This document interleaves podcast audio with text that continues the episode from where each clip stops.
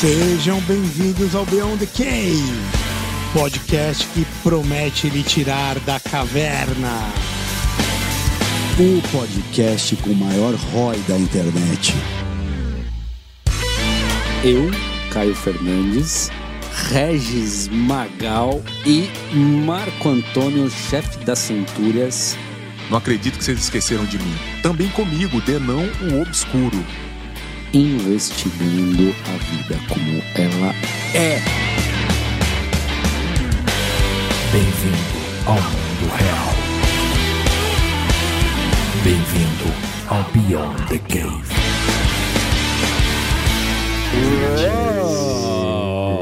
Bueníssimas. Sejam mais uma vez bem-vindos ao Beyond the Cave. Uma noite de Baco.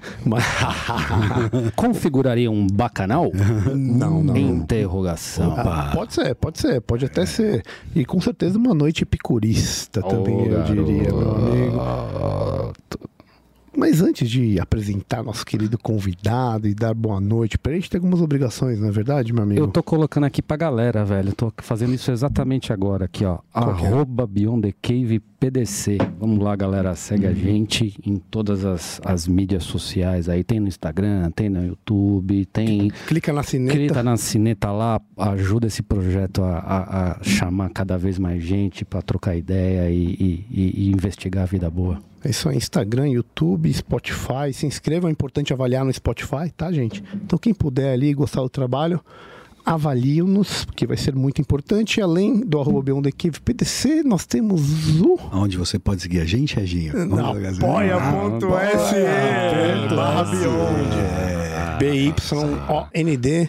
O que que ganha, camara? Cara, você ganha muita influência positiva, muita paz na sua vida, algum conhecimento e muitas risadas. Através do quê? Através do nosso canal, onde você pode conversar com a gente, porque você fala no grupo com a gente, grupo Boa. de Zap Zap, você ganha uma belíssima camiseta. Mostra aí então a Eita. camiseta, vai, mano. Daqui que eu vou Eita. mostrar. Bota aí, vai. Por Virgem Sul, Surdas Mostra de aqui, ó. Kuala Ca- Ó a Lumpur. câmera aqui, camara. Aqui, Cada um inverte aí. Bota aí na cam- Aqui, camiseta ó. pra galera. Coisinha. Isso aqui- Pô, coisa linda aí. Que, meu, Isso daqui é Dry Age. quantos fios tem essa porra, hein? Todos. Todo- Tem todos os fios. Tem todos os fios.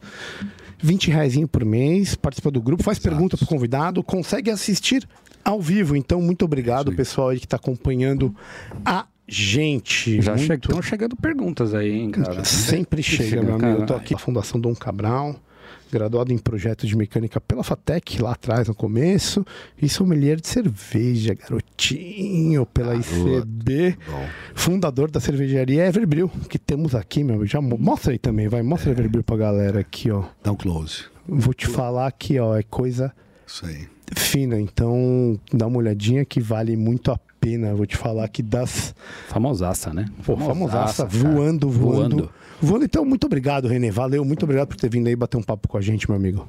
É bom, boa noite a todos aí. Eu que agradeço a, a oportunidade de estar aqui, de trocar ideia, de falar e falar de cerveja, falar de outros assuntos, falar de tudo que tiver na pauta e do que cair de pergunta aí, tamo dentro. É isso aí, é uma conversa com muita liberdade, sem dúvida. Cara, normalmente o pessoal que a gente vem aqui, como a gente gosta muito desses temas, a gente pergunta pra todo mundo, baseado na filosofia, na vida, no aprendizado que cada um tem. E o legal é isso, que vem vem do coração. É, A gente quer saber de todo mundo o que, que é a vida boa, velho. Pra você, quando você ouve isso, o que, que, que, é a vida boa? É, bom, pra mim, a vida boa tem alguns pilares. De um lado tem família, do lado profissional, eu posso dizer que a vida boa é o que eu faço hoje do de viver, parafraseando aquela menina, viver da minha arte. É, eu gosto de cerveja, eu mudei a minha vida pela cerveja e hoje eu vivo pela cerveja, eu vivo da cerveja. Então, isso para mim é vida boa, é poder cumprir as minhas obrigações, cumprir minha- as minhas responsabilidades e poder atingir o- os pontos que eu quero, provendo isso da cerveja. Então, construir, desde construir uma marca, de construir um negócio e poder, depois de 20 anos de trabalho em, em mercado, poder trabalhar hoje vendendo aquilo que eu produzo, aquilo que eu gosto, aquilo que eu acredito. Então, isso para mim hoje é, é a vida boa. É, eu não posso reclamar da, daquilo que eu estou vivendo hoje. Acho engraçado porque se a gente pegasse uma frase que a geração das nossas vós dissesse, por exemplo, fulano, você não sabe, Chiquinho se entregou às bebidas. Você fala, meu Deus, Chiquinho se perdeu na vida. É. Essa é uma das raras vezes que o cara se entrega à bebida e não dá bom, não dá ruim, dá bom. É, Não, então. mas- E tem, tem uma coisa muito engraçada, até que eu até comento com as pessoas. Eu nasci no interior, tenho aí os R's arrastados. eh, e a minha família foi cresceu na igreja, tal, todo fazer catecismo, crisma, primeira comunhão, tudo.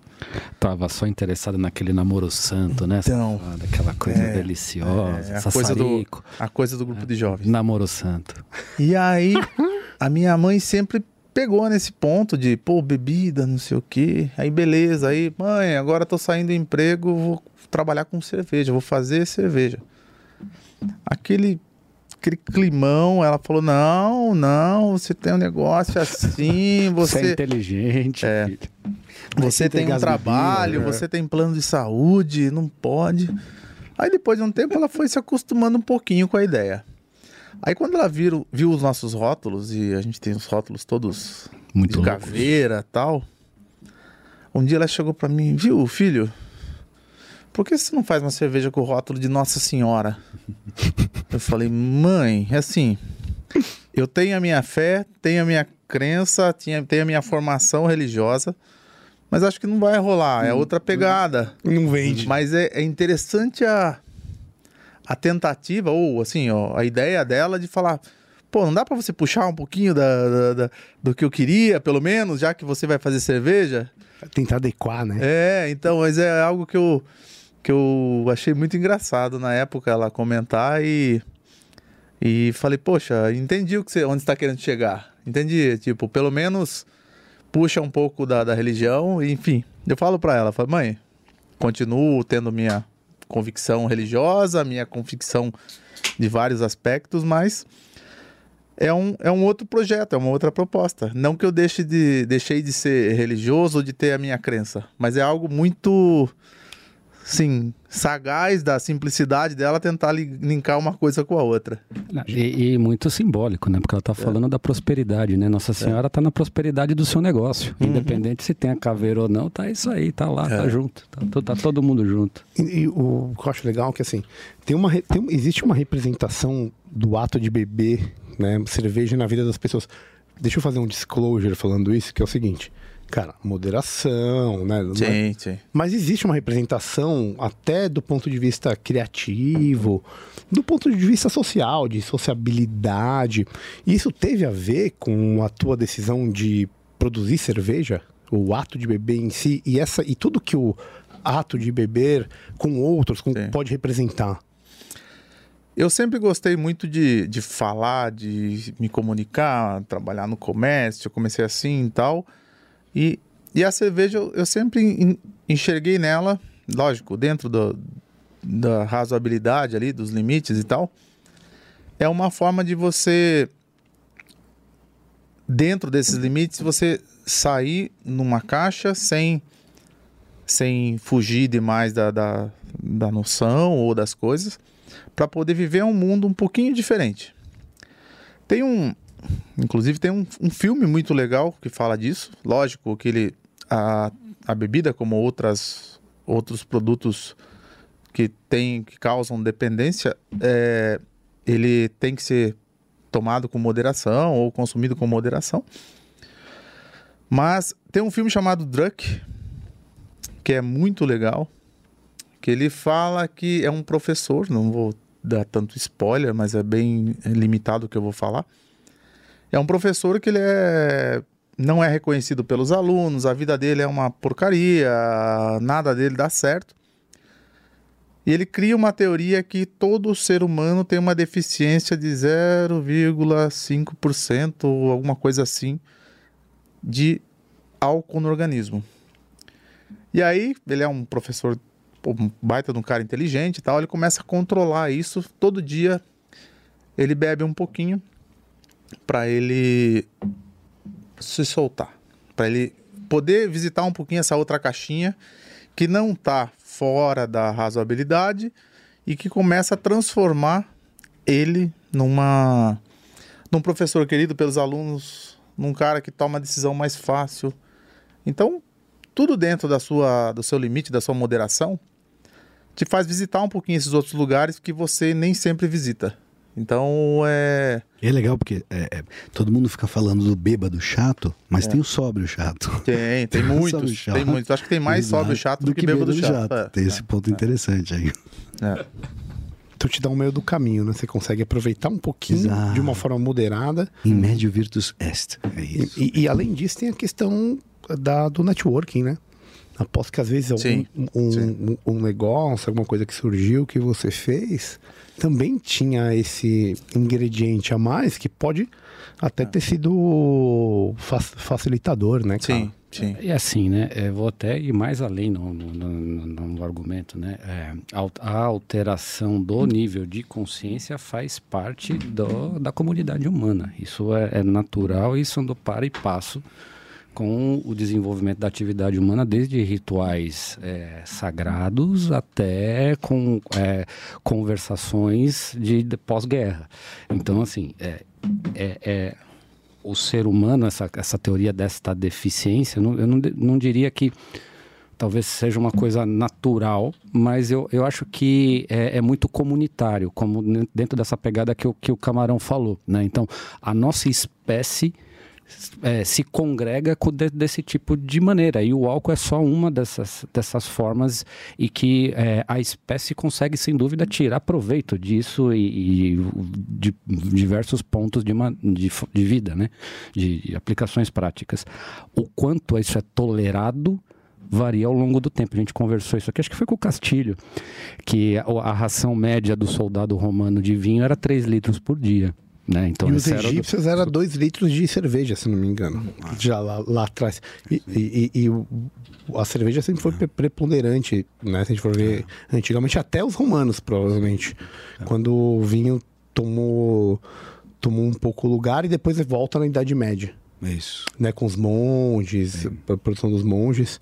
E hoje é a bebida alcoólica mais consumida no mundo é, é, a cerveja, né? É muito louco. É muito louco. Uh, eu fui uma única vez para Berlim, mas eu me lembro muito bem ter visto. Num, num, eu vi, eu vi. A água estava dois centavos, três centavos mais é. cara que a cerveja. Você vê isso. Eu não sei se era só para fazer um political statement, deixar bem claro que aqui a água, é mais, a água é mais cara que a cerveja, mas de fato é. É vendido que nem água. É, é vendido que nem água. Literalmente, é Literalmente. na Alemanha, então, meu amigo. E o Brasil também, né? É, o Brasil ele tem um, um consumo bastante significativo de, de cerveja, ainda muito maior do que outras. É, dependendo muito da cultura. O Brasil, por ser um país tropical, a cerveja é mais fácil, né? Mais refrescante do que tomar um vinho. É... E isso traz um, lógico, um mercado gigante e, e uma, um espaço para você construir também outras experiências dentro da cerveja, que é o que o mercado artesanal entrou nesse, nesse espaço, né? É você sair do mundo simplesmente da, da cerveja estupidamente gelada, aquela coisa, para cerveja com mais estrutura, com mais ingredientes, com outras nuances aí para você degustar, que é o que a gente fala hoje. O, a máxima da cerveja artesanal hoje é beba menos, beba melhor. Então você vai tomar uma lata dessa aqui, duas no máximo. Você não vai. Não é uma cerveja para você consumir é, litros e litros. Você vai curtir a cerveja. Tem estrutura, tem aroma, tem sabor, tem uma, um monte de elementos ali para você poder viajar dentro dessa lata. Então esse, é, essa é a pegada da, da artesanal. Eu queria fazer uma fazer, já que você falou isso, me veio na mente o seguinte: a cerveja sempre foi muito democrática, uhum. certo? É, é, é, uma bebida que não é de um custo tão alto, muito consumida, que nem a gente disse. E você está falando de uma questão mais técnica e mais, entre aspas, seletiva. Uhum. Como que a gente poderia, de algum jeito, pensar em, não vou falar democratizar geral, mas Tá aumentar essa, essa democratização, entre aspas. Ampliar esse mercado. ampli- Obrigado, Tá. meu amigo. Tá. É, o share hoje de ser, comparando, por exemplo, o Brasil com os Estados Unidos. Estados Unidos tem em torno de 15, 16% do share de cerveja que é de, como eles chamam lá de craft beer, cervejas artesanais. O Brasil ainda tem 2%. Menos de 2, 1.8, 1.9 ali.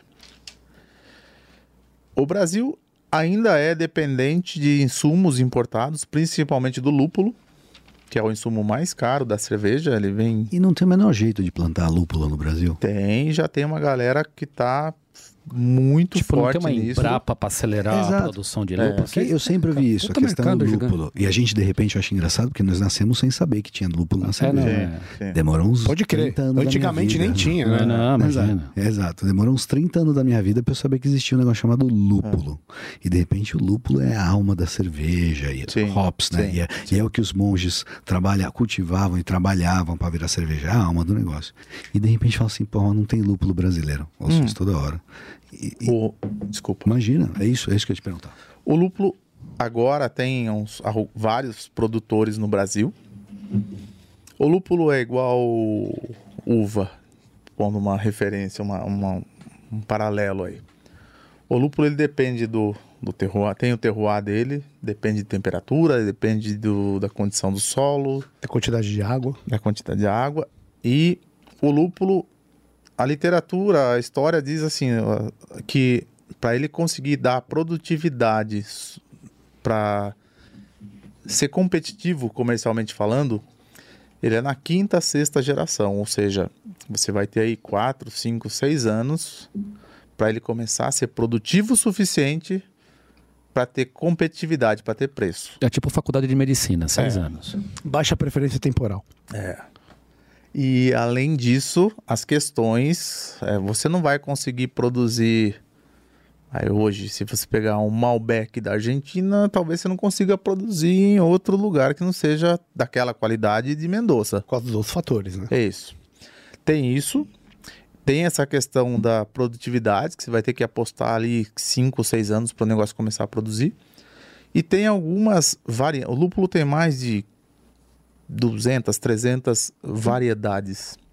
E algumas ainda têm. Me esqueci a palavra. Patente. Uhum. Então, alguns lúpulos têm direitos de, de plantio de algumas fazendas, por exemplo, os que mais usamos aqui no Brasil. Citra, que é um é o lúpulo querido do mundo da, da cerveja artesanal. Ele não pode ser produzido aqui ainda. Ele tem patente lá da- dos Estados Unidos, das fazendas de lá, que tem mais alguns anos para liberar. Não sabia disso. Aí, sobre a sua pergunta de democratização. As cervejas artesanais aqui no Brasil, a gente está no mercado há quase sete anos. Começamos lá em 2016, mais ou menos, meados de 2016. Como a grande maioria, a gente começou como chamado cervejeiro cigano. O que é cervejeiro cigano? Eu tenho uma receita que eu produzia na minha casa, lá na minha panelinha, como a gente começou, o Célio lá fazendo os desenvolvimentos dele. Genial, cara. Só uma coisinha. É. Você começou na panelinha, né? E quando, como é, quando que foi? Dois, ah, o Cé, assim, 2010 começamos a fazer em casa, Na, na panelinha. a panelinha. O- hoje, 2023, quantos mil litros você, quantos litros você produz por, por, por 50 mês? mil litros mês. 50 mil litros por mês, né? Então, só pra, eu só queria trazer isso porque Não adianta ter só uma ideia. as pessoas que estão ouvindo a gente têm que ouvir que o cara começou na panelinha, Na brother. casa de quem? Na casa de quem? Na casa do Célio. O Célio é o meu sócio, somos em dois na Everbrew. A gente trabalhou junto lá no, na- com logística e tal, numa empresa, uma marca grande aí de, de mercado. E aí, uma época, eu comecei a. Eu, eu viajava para Bélgica e tal, trazia umas garrafas. E ele começou a provar e ter contato com isso. E eu lembro que ele me falou: Poxa, tem um negócio. Isso aí é muito melhor do que tem no mercado hoje aqui e tal, da época, aquela coisa. Falei: Ah, é, toma aí. E aí falou: Não, vou comprar uma panela, vou começar a fazer isso. E aí, resumo da ópera, ficou seis anos aí, cinco, seis anos fazendo em Se casa dedicando a fazer isso. fazer e aí ele fazia as garrafas, eu fazia um imprimia um rótulozinho, botava um cordãozinho de barbante na garrafa e levava para alguns sommeliers ou para alguns caras que a gente. Porque quando você faz cerveja em casa, a tendência natural é você dar para amigo. Os brothers. E o amigo, com a maior boa vontade, ele vai falar: pô, tua cerveja é legal pra caramba. Pô, tá animal, tá. Mas não era isso que a gente queria ouvir. Genial. Genial. Você queria Não é dar porrada pra disso. poder pôr seu É produto de isso, pé. é Quer ir pro mercado. Meu cara, quer- vamos testar essa aí, merda aqui. Eu tinha uma pergunta chave que era quando eu entregava a cerveja para um sommelier, para um conhecedor, para quem quer que seja, o que eu preciso melhorar nessa cerveja? Essa era a pergunta. Eu não perguntava, você achou que tá legal? Porque isso é básico, você você tá dando um presente para alguém. O natural é você receber isso de volta como, pô, tô, tá animal, tá não sei o quê. Piedade. Piedade, é, é, Retribuição à gentileza. é. Então, fomos fazendo essa pergunta por quatro, cinco anos. Até que a gente falou, "Vô, tá legal, chegamos no nível bacana, vamos lançar. Aí lançamos mil litros da Ever IPA na época, que era uma American IPA, e 500 litros da Ever Black, que era uma Black IPA. Uma American Black Ale. Aí no ano Não seguinte... manjo nada, mas está bonito esses nomes aí. O camarão deve adorar da escola dele. Ele E... pronunciando, eu choro aqui. É, American Vai, Black por Ale. favor, por favor, dá uma palhinha pra nós, dá uma palhinha. dá- Como é que fala essas palavras aí? American Black IPA. Obrigado, irmão. Obrigado, obrigado, obrigado. Desculpa. Tá, Eu tranquilo. não podia perder a oportunidade. Perfeito. Aí 2017 ganhei medalha tal, e aí começamos a ir pro mercado e. Enfim, mas eu vou voltar na tua pergunta da democratização, que a gente começou a falar do lúpulo e chegou nisso aqui. Como cigano, que é como todo mundo começa, cigano é o seguinte: você produziu em casa, chegou no nível legal, não tem dinheiro para ter a fábrica ainda. Então, cigano eu vou alugar uma fábrica que tem disponibilidade de tanque, de processos e equipamentos. Levo a minha receita, produzo lá e depois eu recolho e vendo. Seria algo tipo, algo tipo análogo a uma dark kitchen, por exemplo, hoje, que a galera faz, assim, que você tem a tua receita, você não É tem... isso. É tipo É isso aí. Não tenho infraestrutura. Eu não tenho dinheiro para montar uma fábrica, mas tenho um produto legal, tenho a receita, tenho a essência da coisa e quero produzir. Quantos por cento do mercado é isso? Ai, não. Cigano, assim, que não vai ter a fábrica. Do, você, do artesanal, eu digo. Não sei te dizer isso. Mas isso é uma solução própria brasileira isso é do Não, business de existe, cerveja? a existe, galera existe, é, é- existe, é assim é. que se faz Tem fábricas que são montadas para atender ciganos. Hum. É que o cigano, o ideal dele é o seguinte: você montou uma fábrica tua com a tua marca. Na ociosidade, você encaixa o cigano, porque ele vai te ajudar a pagar custo fixo. Da mar... Você não vai te dar tanta margem, mas te ajuda a pagar custo fixo, te ajuda a tirar ociosidade. No período de sazonalidade baixa do produto dele, ele coloca o teu. E assim por diante. E como cigano, é, o mercado das Juice IPA, das IPAs mais estruturadas, que tem um preço maior, mesmo sendo cigano e tendo esse elo na tua cadeia, que é pagar para alguém produzir, para depois você revender, te deixa, te deixa uma margem pequena, mas te deixa. Razoável. É, agora, você pegar, eu como cigano, tentar produzir uma, uma lager, uma pilsen, eu não chegaria competitivo no mercado. Uhum. Então, por isso que todos, que a grande maioria que a gente vê, não vai tentar produzir uma pilsen, uma lager, uma, sei lá, qualquer Porque cerveja o mais leve. produção é, não dá pra você competir. é Não, que nem você querer tem- abrir um hospital. É assim, você tem, você tem ali a tua Não, cadeia, cara, a tua é- cadeia produtiva, a tua cadeia de custo. Você tem um cara no meio aqui que tem um peso gigante no teu negócio, que ele tem que ter a margem dele para a fábrica dele rodar. Não, e é oligopólio, porque esse cara tem É. incentivo, cara, é, do ponto de vista de, de federal, para poder montar a fábrica, para poder produzir. E, e ele produz um produto com uma qualidade um pouco inferior, que é a, ma- que é a maioria se- do não- mercado. Não, sei se é qualidade inferior. Eu acho que ele fazia o standard. Ele falou assim: esse daqui é o Gumil. E ele consegue produzir numa escala tão grande que o custo, o custo É coisa dele é muito É baixo. isso. É escala. É a escala. Escala. É a escala. Você não consegue competir com a escala dos caras. E aí eles pegaram um setor que já está bem parametrizado. Que é isso? Tomar a Pilsen, tomar lá. É isso aí. Por isso que ah, você vai tomar uma outra com um rótulo maravilhoso, com um nome diferente, com uma composição diferente, só craft. É. Então, nesse período de fazer produção cigana, a gente nunca teria, tanto que a gente nunca se aventurou nisso, de tentar fazer cervejas leves. Porque a gente chegaria numa realidade comercial inviável. Nós trabalhamos nisso, em construir brand, construir ah, carteira de cliente, construir um produto que se tornou conhecido nacional e internacionalmente. Fomos ali trabalhando a questão de construção de caixa, para depois de cinco anos, cinco anos e meio, a gente falar, temos condições de montar nossa própria cervejaria. Aí em 2000, e- começamos em 2016, 2021 começamos a montar a fábrica, recebemos equipamentos. Ganhou uma pandemia aí na, na- no rabo de, de leve É, aí. Na, é, na Ah, mas tem, tem um né? lado bom também da pandemia, que se você conseguir explorar, os caras, ainda mais cerveja, velho. A galera bebeu pra cacete na pandemia, alguém- irmão. É. Sempre que alguém morre, tem alguém vendendo lenço. Que cerveja? Sem, Tá sem colocar. É. 2020, até pegando um parêntese aí sobre a pandemia, 2020 foi um ano excelente para para cervejaria e imagino que também para proteína, porque eu falo muito isso com o Célio, que é meu sócio. 2020, quando bateu realmente a pandemia, vai, vai fechar, vai parar, ninguém imaginava que ia durar dois anos, sei lá quanto tempo durou. Pode Todo crer. mundo imaginou o seguinte: eu tenho três meses de férias em casa. É, cara, pode falar que até nós, entre nós médicos, a gente não tinha uma noção clara disso, não é verdade? A, a- a- a gente falou, pô, vai vir um negócio aí e você tem o conhecimento técnico, mas você não tem muita certeza do que vai acontecer. Sim. Quando ele vai ficar fechado. Sim. A coisa foi se prolongando, essa é a minha É, percepção é isso. também, cara. É Imagina isso. do cara que, tá, que não sabe do que tá acontecendo. Ele falou, não, duas semaninhas, um mês, tá, vambora, pau na, pau na goiaba. E aí foi Vamos tocar o Foi churras. aquela coisa de se eu tô, vou trabalhar de casa, coisa que não era comum pra gente, o, o home office. Vou trabalhar de casa, vou estar, sei lá, dois, três meses, quatro meses, churrasco e cerveja todo dia. A gente nunca vendeu tanta cerveja como em 2020. Caramba. A gente imaginou, quando deu a pandemia, fecha os, a gente tem um pub também em Santos, a gente falou fecha, o- determinaram, né, fecha o pub, fecha os bares e tal.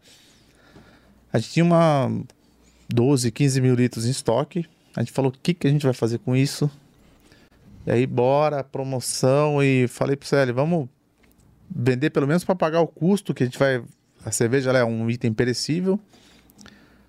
Só que a gente começou ao longo de um mês a entender que não, o mercado tava consumidor pra caramba. Vamos invasar isso Então, aí. vamos produzir mais. Estouramos de vender. Porém, aí o 2021 o pessoal entendeu que não era só 3, 4 meses, que já estava estendendo. Aí 2001 retraiu. 2002 subiu um pouco, mas 22, ainda 22. em 2022 subiu no nível intermediário. E aí do, do segundo semestre de 2022 que realmente re- recuperou, digamos que o, o volume lá de 2020, Pré-pandemia.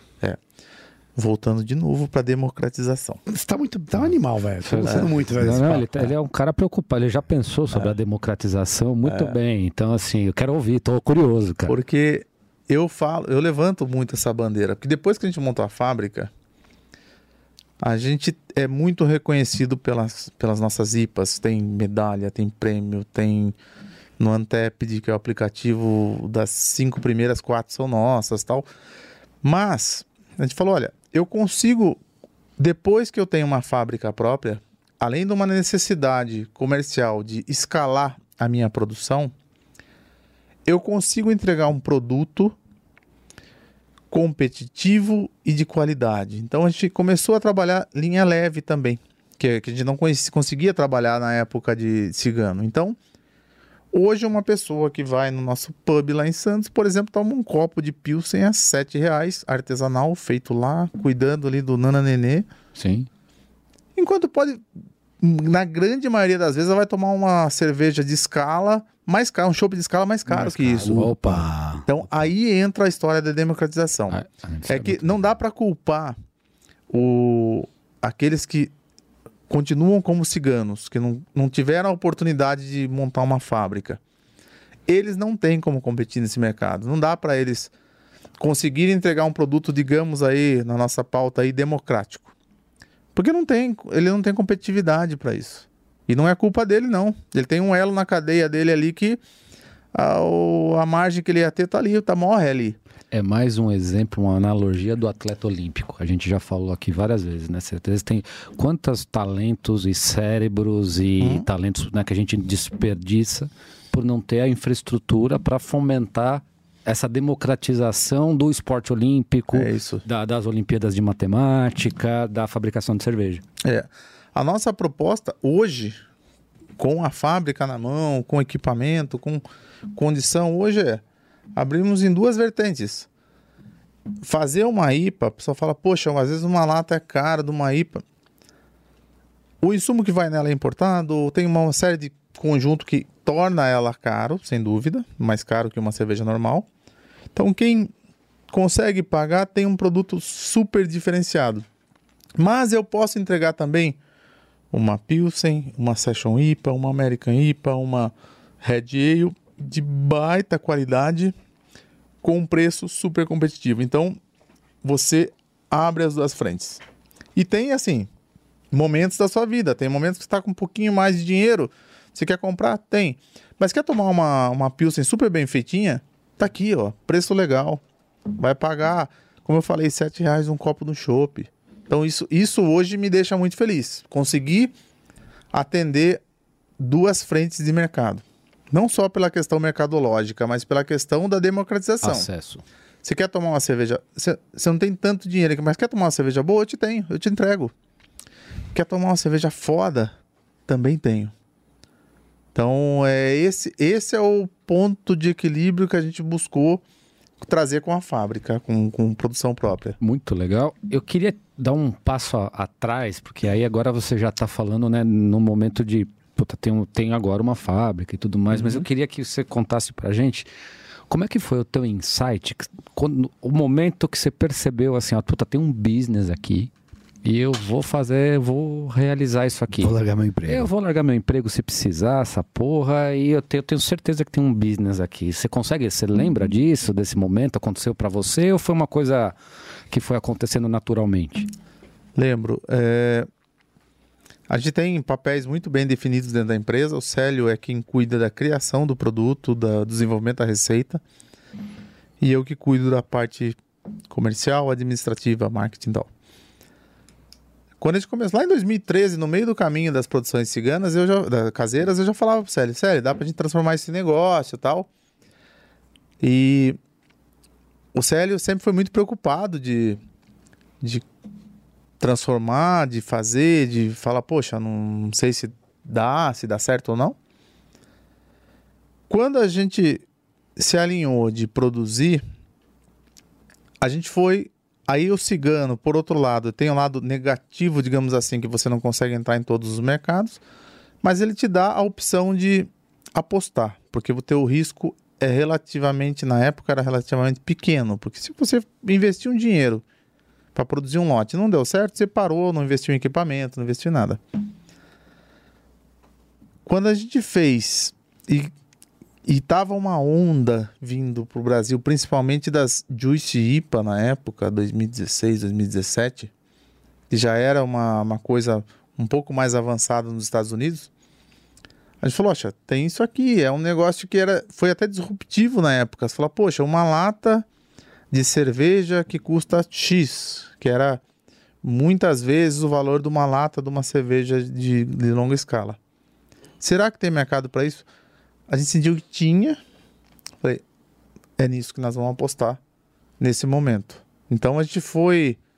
ah, ficou aí uns seis meses até tomar a decisão. Tomou. Desenvolveram, vocês já tinham uma Juice IPA ou vocês Não, foram desenvolver? não, Aí foi pra não, panela de novo, não, lógico, né? panela, no bom é, sentido, né? panela, sim. Panela voltou pro laboratório. É, o laboratório era uma panelinha de 20 litros. A casa do Célio tinha três geladeiras, duas geladeiras era só para fazer cerveja. Na verdade, é duas e meia. Legal. Ah, Skin in the game. é. É o troco do armário da mulher dele, né, cara? Que, É, que o- toma o- conta, o- ele pega a cozinha de troco. Você vê, você, você vê a história que o Nubank começou numa casinha na Zona Leste, a Apple começou num- numa garagem. Uma garagem. Exato. A Sodier começou na cozinha da, de bolo lá, né?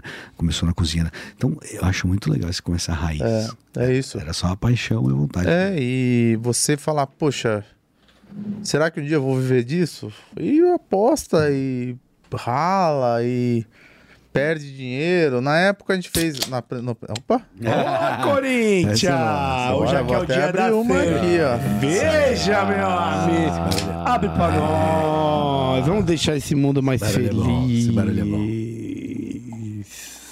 Falando de cerveja, dá vontade, né? O, o bico seca. É, quem tá ouvindo deve estar sentindo mesmo. Ah, cara. E hoje a gente até brinca disso. Fala, poxa, da- de fazer na, na, na edícula lá da casa do Célio. Ver hoje a nossa marca chegando em Japão, China, ah, Holanda, vai, na Europa como um todo.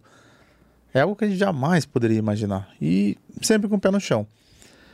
Mas você tinha me perguntado, eu, eu começo devagar e eu viajo, depois preciso voltar. Não mais que nós, fique tranquilo. É. Eu.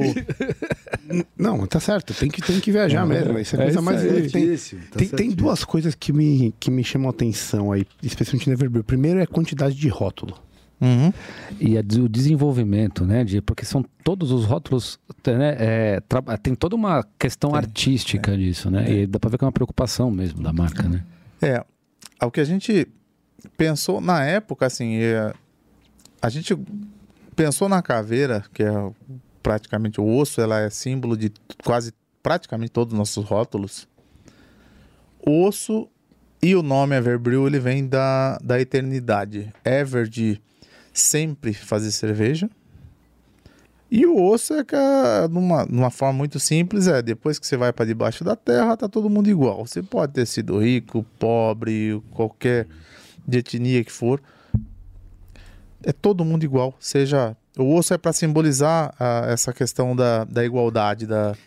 Eu posso comentar, eu vou comentar uma Claro. inconfidência aqui. Eu vou pedir pro, pro, pro Camarão comentar o que ele acha a respeito disso, da- dessa questão de, de caveira do ponto de vista educacional. É, isso daí é o que se chama de memento mori, Hum. que é algo para te lembrar da morte. E eu sei que parece é, é, mórbido. Mórbido. Muito obrigado. Parece mórbido falar se lembrar da morte. Tem um exemplo, um o maior memento mori que eu já vi na minha vida é uma, tem uma capela em Portugal, Capela dos Ossos, em Évora. E é uma capela inteira recoberta de ossos, de ossos de peste, de guerra, em Portugal. E você entra e você fica assombrado pela ideia da, da morte no sentido que todos teremos. E você se provoca a se ref- refletir sobre a sua vida, não sobre a sua morte. O memento mori é para atiçar a sua vida, não atiçar a sua morte. Sua morte é só um momento. A sua vida é a história inteira, né? E só para terminar, que essa provocação do Caio, no alto da entrada da capela está escrito a seguinte frase, e isso toca muito o coração. Nós, ossos que aqui estamos, pelos vossos esperamos. Uau! Uau. É. Genial. Foi desse, foda. Então é, é nessa pegada e Valorizar o momento, né? É, de é valorizar. isso, é isso. Você era a ideia de eternizar, logicamente, a marca e o ato de fazer cerveja, mas também trazer para a realidade que no fundo é todo mundo igual. Cada um tem a sua crença, tem a sua devoção, tem a sua, sei lá, opinião, mas todo mundo sabe que vai morrer, que vai do mesmo jeito pro caixão, que vai morrer, que vai ficar igual depois. É nessa, nessa simplicidade. É. Deixa eu mudar um pouco o rumo, então. Queria falar de um negócio que é o seguinte: tributação. É, Pra estragar O o, tema papo, já- né? O tema já caiu. Já Agora, tava, cara, tava falando de caveira, cara, agora você vai falar cara, de imposto, o falou negócio ficar morte, pesado. Falou Não, de não, se nós empolgou falamos de de falar de morte, vamos falar de dor. aí, então. Não, não, mas, mas é isso, cara, porque. é, Eu tô, eu tô como, brincando. como a gente gosta de meter pau no Estado, eu queria colocar isso. Como que você trabalha essa questão? Pri- Principalmente assim. Óbvio que a cerveja tem uma tributação alta comparada a, a- a outros produtos, mas tem um outro problema que é a questão da produção dentro do próprio estado e você conseguir vender isso para fora. Como, como que você trabalha? Qual que é a tua visão em relação à tributação e como que você trabalha isso? É. A tributação, assim, ela é, sem dúvida, para a cerveja é algo altamente impactante. O principal imposto, que é a subs- substituição tributária.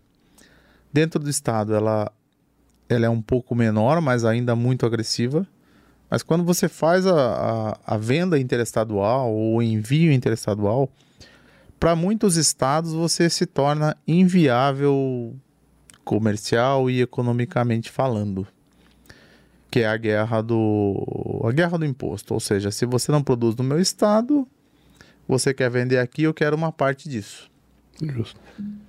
Então, quando as quem tem um volume grande, quem tem cacife, caixa para montar, as grandes cervejarias elas montam não é só pela logística que facilita. Mas você produzir, ah, eu tenho uma, um volume grande vendendo para o Nordeste, eu vou lá e monto uma fábrica lá, uma cerveja grande, uma cervejaria grande faz isso. Quem não tem essa possibilidade sofre demais. Então, muitos assim, muitos não, velho. Alguns estados a gente não consegue chegar de forma competitiva porque o ICMS ST tem casos que beira 45, 50% de, de incidência. Então você não, vai chegar. Então é inviável você fazer essa operação. É o, é o custo para você poder vender o produto que você, que você fez num estado e em outro. É, porque o outro estado, é essa, aquilo que eu falei, o outro estado entende o seguinte: se você não produz na minha cidade, não gera emprego aqui, não recolhe imposto aqui, eu quero ganhar uma parte do que você está produzindo aí. E, e- e- o mais engraçado é que é o seguinte: isso aí fode o microempreendedor, né, cara? E o pequeno E o empreendedor. microambiente de negócios em si, né, cara? E esse Porque- cara não tem a possibilidade de construir essa fábrica. é isso. então, então você mata, cara, essa inovação, você mata a competitividade, né? E você ganha, você perde, por exemplo, as vantagens da tecnologia, porque você poderia ter um esquema de entrega, né, no Nordeste, Sim, sim, ou sim. rápido. Só que isso fica burocratizado ou taxado e que não, você não tem como fazer isso. Você não tem como usar nem a tecnologia que o mundo inteiro usa para escalonar o seu negócio, porque é inviável economicamente, cara. Porque o Estado resolveu que é, é ruim, é melhor é, tirar o dinheiro de quem produz cerveja, de quem importa vinho, de por quê? Por quê? Porque ele É um, decidiu. é um vida, desestímulo pro, pro micro, pro pequeno empreendedor, que não tem essa condição de, de construir várias plantas. Quem tem condição, obviamente, vai, vai se beneficiar disso, mas ele enforca, ele satura. Mas deixa eu te perguntar uma coisa. E vem uma, uma pressão dos grandes players para consolidar o mercado e tipo te comprar? Olha, a gente já teve algumas ofertas de, de aquisição. é, O que acontece é que o mercado, ele, o mercado craft, ele já houver, houve, já tiveram algumas aquisições lá em 2015, 2016, que, 2016 que aconteceram mais é, fervorosamente. E hoje ele entende que alguns modelos de negócio, no caso, no meu, no meu, não vou dizer, a Everbrew ela tá, ah, a Everbrew tá à venda? Não e sim. Eu não tô, não anuncio uma placa. É, Tem que ser bom o preço, é né? isso, é isso. Tem, a gente tem O que que não tá. Vou te perguntar, fazer uma outra pergunta. O que que não tá à venda? tudo tá à venda, né? Tudo, tudo tem seu preço. Mas a gente tem um, Por que você tá com essa cara, camarão? Não, não, não. não é que... Tudo do ponto de vista de negócio. Não, não, é. a exato, só honestidade pra- não tem seu preço. É, isso é uma. Sim, sim, sim, boa. é, não, O tá certo, amor, a correto. amizade. É, né? Porque o, Correto. o camarão aqui, você falou, Tá. tudo tem seu preço, o camarão já fez assim. Hum, É. eu entendi o que ele tá falando. Não, É. tudo no mundo, mundo no mundo dos business. negócios, eles são precificados e eles, É. eles atendem quanto você está faturando, tudo. É um jogo. É, é. Mas eu entendo, você fala, não tenho vontade nenhuma de É. vender. E, mas a gente tem uma, uma crença e a gente, como eu falei, eu trabalhei 20 anos no, na iniciativa privada, trabalhei com logística em várias empresas multinacionais e tal. Isso aqui é algo que eu e Célio criamos, então tem, um, tem um, logicamente um amor envolvido nisso aqui. É, tem, é algo que, que tá sempre brigando ali com o racional, com o emocional ali, tá na, no, no fight. Mas tem. Hoje eu percebo que as, que as grandes elas buscam principalmente quem tem carteira bem formada, é, um modelo de negócio bem construído e uma coisa que a gente precisa evoluir bastante ainda no mercado das artesanais, que é a- desde construir preço, desde construir gestão, acho que principalmente gestão a gente tem muito a evoluir ainda como porque são, são pessoas assim, são como a gente, a gente iniciou num- numa garagem, vai, para começar a produzir. Então, alguns tiveram vivência em outros negócios e puseram, puderam trazer isso para o seu próprio, outros nem tanto. Então, por isso que a gente vê, ah, abriu uma cervejaria, fechou uma cervejaria. Abriu, fechou. Então, é o que a gente procura passar, inclusive, pros... Lá em Santos, a gente tem vários amigos com outras cervejarias. O pessoal fala, pô, como que é, como que não é? Ah, vai por aqui, vai por ali. Venda interestadual assim. A gente ajuda a fomentar, porque o nosso principal objetivo é crescer a pizza do mundo artesanal. Que hoje é quanto? 1,8%. 1,8? Em termos de volume, de, de litragem, como eu falei, nos Estados Unidos é 15, 16. Teria Aqui, 10 vezes aí o faturamento, É. ou mercado. É, Dá uma Então, possibilidade de 10 vezes de crescimento. Pra não, eu, eu olhando como marca, como Everbril, eu quero eu quero mais é que os outros também construam isso e procuro ajudar no que eu posso, para que a gente traga mais gente para tomar uma cerveja legal, como eu falei, democrática e comece a tomar mais esse espaço da, lógico, não que a gente é contra as grandes, não, as grandes têm seu têm seu mérito, têm a sua cadeia logística fantástica, mas trazer para uma experiência diferente. Então, quanto mais gente f- puxar essa, essa corda para esse lado do craft, é o que a gente quer que aconteça. Que as pessoas, que essa pizza aumente e não o contrário. Então, a gente tem como, comparando, lógico, não sei se chegaríamos no nível dos Estados Unidos, mas a gente tem, como você falou, quase 10 vezes para crescer. É aí que está o, o, o X da questão, é puxar mais gente para esse lado aqui. E tem um lado que você também pode ver o mercado internacional, que você mesmo disse já é um mercado mais habituado. Por exemplo, os Estados Unidos tem 15% de cerveja artesanal, deve ter outros países na Europa que também devem estar nessa faixa.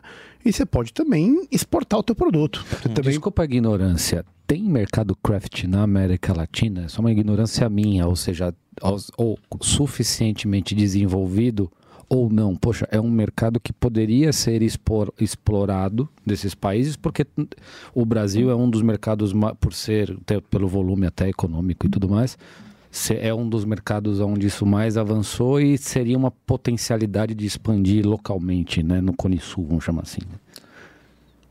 Eu diria que da América Latina, sem dúvida, o Brasil é quem mais evoluiu no mundo craft.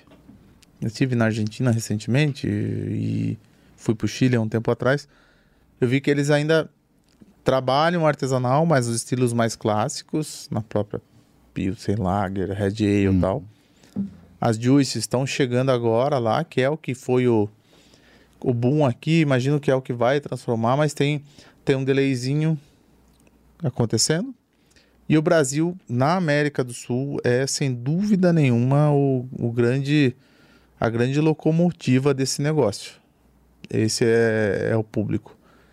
E aí a gente vê um momento econômico, sei lá qual a palavra melhor para usar, que tem um, um arroxo, um aperto ah, dos últimos dois anos, principalmente, um ano para cá, e que as pessoas têm que medir aonde ela consegue encaixar o orçamento dela para tomar um produto diferenciado. Então, isso também, em função de pandemia e tudo mais, segurou um pouco do mercado craft de crescer aqui. Ele já poderia ter lá chegado pelo menos uns 3, 3,5%. Ele está ali raspando os dois. Então, isso é um, é um espaço gigante. Mas, eh, ao mesmo tempo, eu falo para as pessoas: cuidado, todo mundo acha que ou viver da minha arte, né, que eu brinquei aqui, ou eu vou ser feliz fazendo cerveja, não é tão simples assim. Não é simplesmente vou fazer minha receita lá, vou vender, todo mundo vai querer comprar. Não. Tem que ter estruturação financeira, tem que ter plano de negócio, como qualquer outro Business. business. Não dá para ser simplesmente eu vou fazer um rótulo legal e todo mundo vai comprar. Eu vou fazer um produto legal. Não, poxa, a gente ficou, como eu falei, a gente conseguiu construir uma fábrica depois de seis anos e assim, trabalhando diuturnamente sobre isso.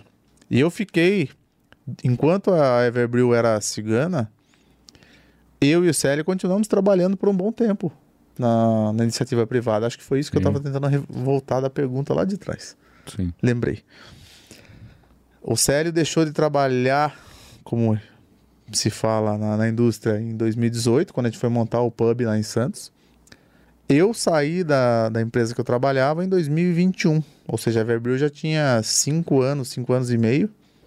Foi quando a gente foi montar a fábrica que eu falei, realmente, agora não dá mais. Agora já era um projeto, tal, já estava decidido dessa forma. Para daí eu deixar, tirar um pé. Porque nesse tempo que a Everbrew foi cigana, o projeto era, não vamos consumir caixa daqui, nós vamos continuar trabalhando, tendo a nossa vida e construindo a Everbrew. Para lá na frente a gente poder tirar o pezinho e Tocar só isso. tocar só isso. Foi o que aconteceu. O Célio em 2018, eu em 2021. E hoje a gente vive disso. Uhum. Mas e, e da parte que eu te falei do- de, de apro- tentar aproveitar o mercado externo? Tá. Porque, assim, uma questão que, que, que foi clara é que, assim, o mercado aqui é menor. Mas tem um produto de qualidade. Você pode pegar isso e jogar para um mercado que, que, que, é, que é maior em relação a isso. Sim, você poder ter-. Como que vocês trabalham isso? Internacionalizar. É, Ah, porque é uma- tá. eu sei que é uma, é, uma, é uma cervejaria que tem uma qualidade muito, muito boa e, e tá indo para esse lado. Porque eu quero saber como que, qual, qual que é o negócio, vale a pena, não vale? Como que funciona essa questão da exportação? Tá. Às vezes, cara, fica mais barato pro cara Foi por isso a minha pergunta. exportar Vende do que vender aqui em, em Santa Catarina, caralho. é, Esse é, o Brasil, irmãozinho. Pega a porra do estado no Brasil, por isso que eu quero saber do brother. Sim. A gente faz exportação há uns dois anos e meio, mais ou menos. A gente envia para China, para Japão e para Europa. O que a gente percebe é que, primeiro assim, foi um grande orgulho quando a gente enviou a primeira vez para Genial. né? Para que Europa. Aí a gente Irmãozinho, começa a Gênio demais, velho. nos Nossa. momentos três, nos momentos três latinhas assim, eu e o Célio falar, poxa, aquela panelinha lá tá chegando lá no- na Europa, tá Você chegando na estourou- Só uma Holanda. pergunta, você Panela estourou, boa, hein? você estourou champanhe ou você tomou uma breja? Breja. Ah, Ah, não mente pra nós. Porra! Total, total. Total. E aí, o que a gente viu foi, poxa, tem um mercado, e a gente. Existe um aplicativo lá que se avalia, que é o Antepid, que é igual o Vivino do vinho, tem o Antepid para cerveja. E a gente ganhou muito nesse ranking, sempre foi muito bem avaliado, e isso nos abriu algumas portas para o exterior. Por incrível que pareça, as primeiras vendas para o exterior foram o cara que viu no Antepid, entrou no Instagram, mandou um DM ali. quero essa porra aí. Mandou um DM. Manda pra mim aqui. Falou, ó, como que é tal, que preço? Aí vai. Vai lá, bate bola, bate daqui, bate dali. A gente fez. Aí é, eu trabalhei bastante tempo no Porto. Eu sou da logística de Porto, o Célia é formado em comércio exterior. Aí tem minha esposa também que, que é Do formada em comércio exterior. esquerda. Do goleiro ao ponto esquerdo, É né, isso, cara? Você faz é isso. tudo, né, cara? Essa, essa, é, a personalidade pra empreender. É. O cara acha que vai fazer o, o, o telecurso Pequenas Empresas, Não. Grandes Negócios, mas você tem que ter uma quantidade, uma diversidade de habilidades pra tomar essa quantidade de pernada de anão e, E de, de continuar querer de aprender pé. coisa que você não sabe. Exatamente. Vai Que doer, é. né? É isso. Aí eu falei, poxa, agora é hora de botar o, o tempo de trabalho com Porto, do Célio com logística, com comércio exterior. Falei, beleza, tal. Aí a gente falou, poxa, imposto de exportação eu sempre soube que era relativamente pequeno. Mesmo você colocando a cadeia logística, seja de container ou chegamos a mandar aéreo para alguns países, fazia sentido.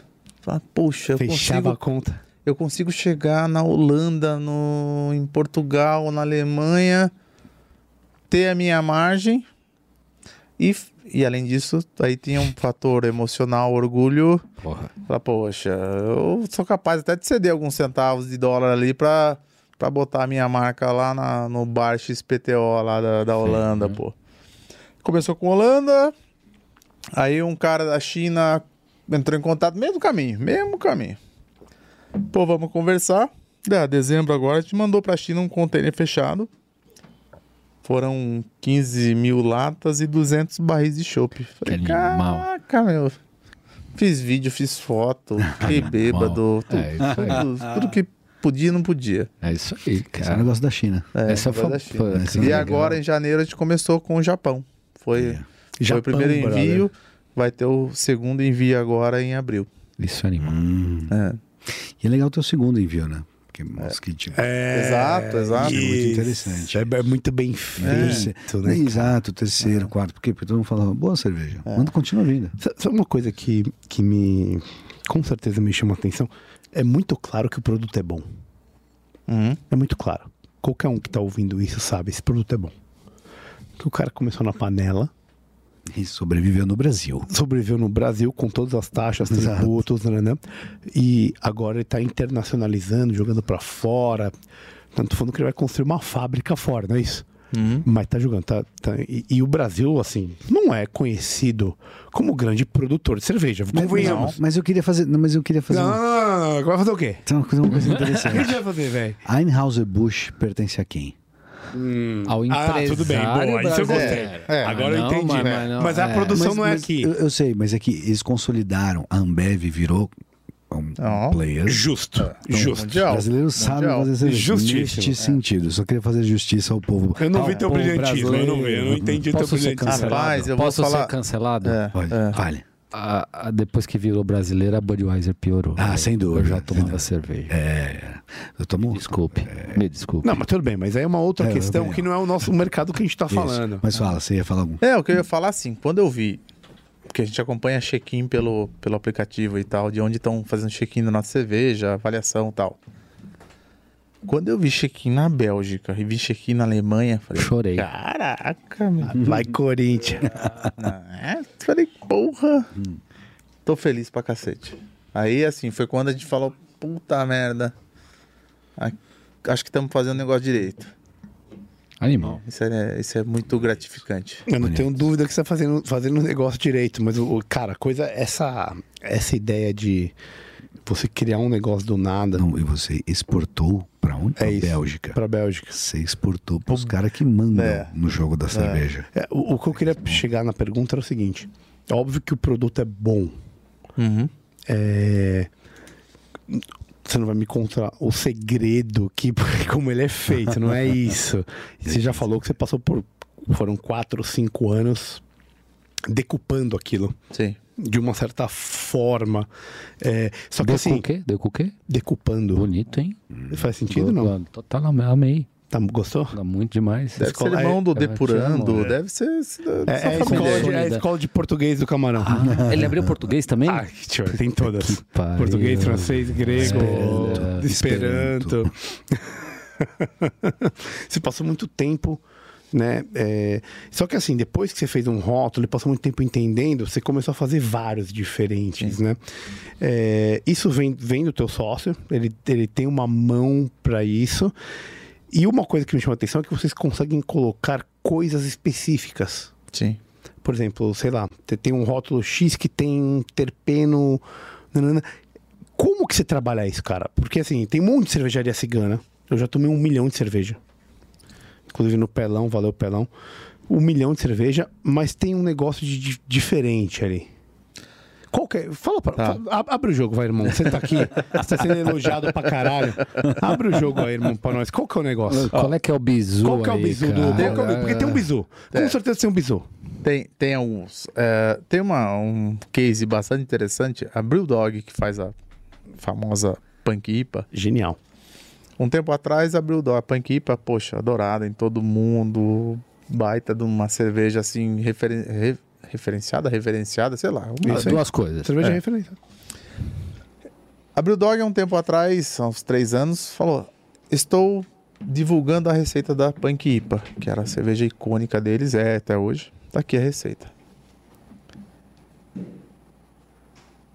Gostei Cada do um silêncio. que, Gostei cada, é, silêncio. exato. Gostei desse silêncio. Pausa dramática, né? Pausa Silêncio. dramática. É mais Várias pessoas na época a gente fazia, ainda brincava com as coisas, mesmo com a produção, a gente olha, chegou mais lá. Olha lá. O que, que é essa azul aqui? É diferente? Azul é outro terpeno, é outra strain da, da negócio lá. É Blue Dream. Ah, ela abriu a receita e engraçado que todo mundo na época fez, caseiro e tal. E mesmo com a receita idêntica, cada cerveja saiu. Tinha. Porque a gente fala o seguinte: é igual chefe de cozinha. Cada um tem a sua assinatura. Não dá pra. Se você falar pra mim, pro camarão, faz aí o, um risoto, vai sair diferente. Tem, tem, tem a, o cuidado ali da, da temperatura, não sei o quê. Mesmo você seguindo. Então, o que a gente procura fazer é para que cada cerveja tenha a sua assinatura. O pessoal fala, ah, as, as IPAs podem parecer, são muito parecidas. Sim, elas são parecidas em amargor, talvez. Mas em estrutura, em maciez de boca, em aroma, aí entra o toque do, do mestre cervejeiro, do, do, do cooker ali.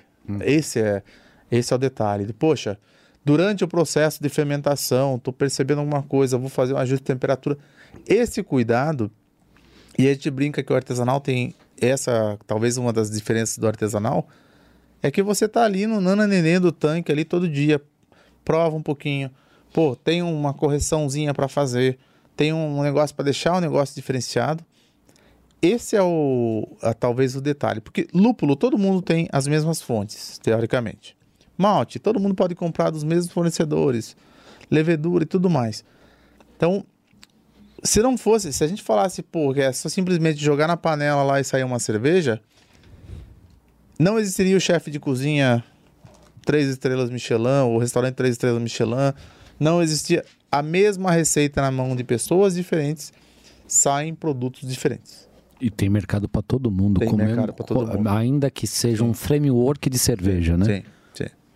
E tem uma ousadia, né, cara? Existe uma, uma ousadia nessa produção artesanal, né? Mais que ousadia, eu diria au- é, autoria. Porque é isso que, Isso, essa- isso acho que o cara quero que dizer. se embrenha nisso, né? Então que nem o- né, os, né, é, os caras, eles têm uma tem uma pegada de autoria. Então um mercado mais refinado, né? É uma coisa mais você quer deixar a tua marca e, e eu entendo quando ele fala isso, ok, a gente tem um preço porque a gente tem um business e você me dá o valor X vezes o EBITDA, a gente vai conversar, né? Mas é essa, essa É, questão da autoria que é uma coisa que enche de isso- orgulho e que, motiva, pega, né? É isso que pega. Não é simplesmente falar, se eu olhar mer- comercialmente falando, vou fazer um valuation, tal, blá blá blá, cinco, seis vezes EBITDA. Não, não, Acabou. Acabou.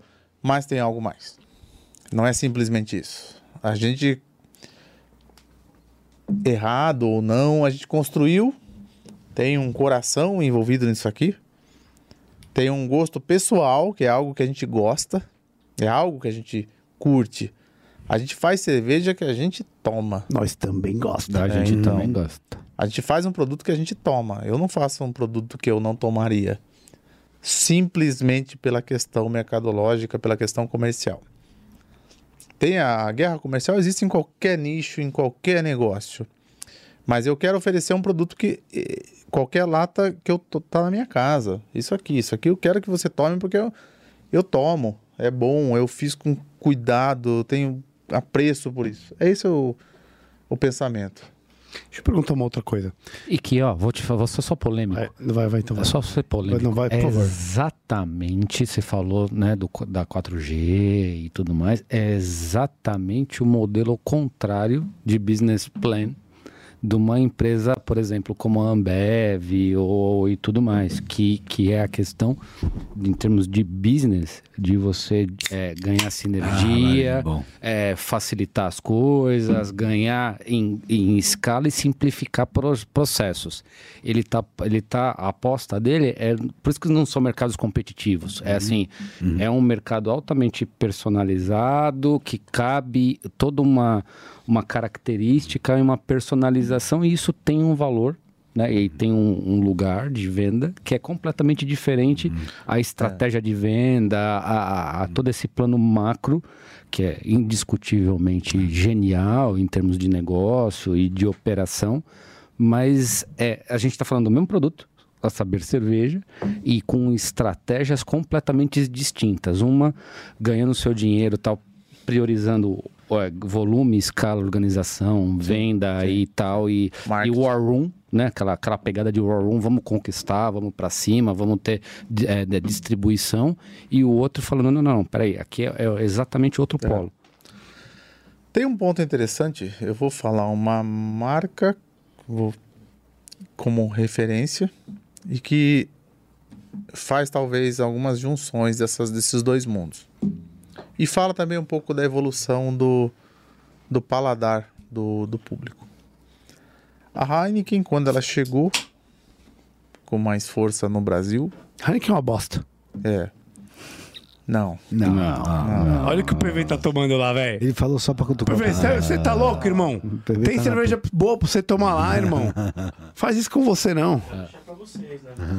A, a Heineken, quando ela chegou, a, sei lá, não não sei exatamente os anos que ela chegaram, que ela chegou aqui, mas era uma cerveja que todo mundo entendia como uma cerveja muito amarga, uma cerveja difícil de tomar. Indiscutivelmente.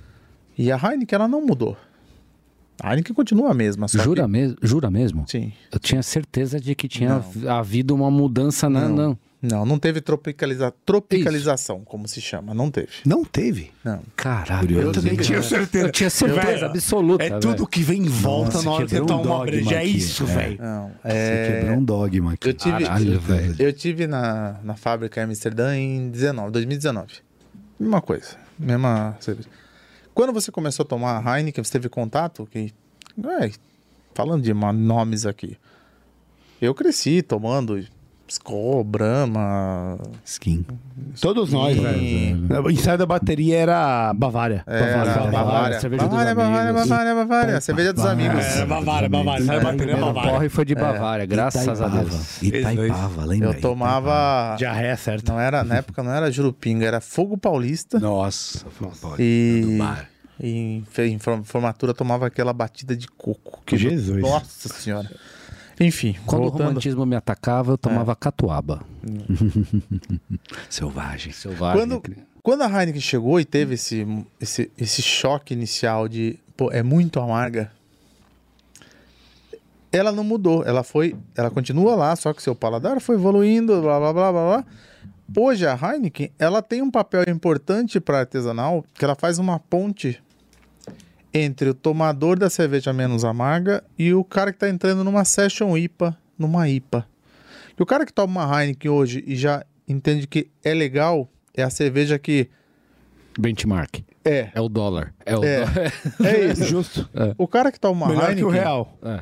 e, e entendeu que aquilo desce bem para ele, para ele dar um, só um, um próximo passo para uma Session IPA, para uma American IPA, é menor o degrau. Então ele Você não, não vai mandar uma Juicy IPA pra ele não, de cara. Não, não. Vai odiar. Até o pessoal, o pessoal o tempo todo vai na fábrica. Pô, eu queria pegar um barril de Juicy para um churrasco. Não Falo, faz não isso, vai pegue. seu não churrasco. fode o Corinthians. Vai Ou os caras tomam Juicy É IPA e isso. comem a carne. É isso. Barril de Então, Guinness. assim, pô, pega uma Session IPA, pega uma American, pega um Pils, mas a Heineken, usando ela como um, um exemplo tal, claro. não- pô, não tenho nada, absoluta, absolutamente nada contra, Nada contra. Não. Se quiser patrocinar É. nós, tamo aí, É, né? tamo aí, cara. mas ela tem um papel importante hoje no mundo das artesanais, que é fazer esse degrau, que é diminuir o espaço de amargor, que ela não mudou, mas você, todo mundo, nós nos acostumamos com esse amargor. IBU. Com o IBU.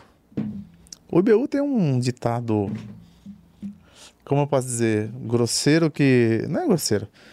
O IBU... Manda, manda, manda. não, o manda, IBU é uma mentira. manda. Oi? É, o IBU é O assim. IBU é uma mentira, nós vamos ficar... Calma. Vocês podem só conceitualizar o IBU para quem tá ouvindo. a Vamos gente. lá. IBU é o, o índice de amargor da cerveja. É, eu acho, acho que é isso, tá? Célio vai me corrigir se eu falar errado. É, Celião, tá de olho aí, meu amigo. é, acho que- se eu não tô errado, é International Bitterness Unity. Olha. Fala aí, fala aí, camarão. escola de inglês fala aí, camarão. Fala aí, camarão, como que é?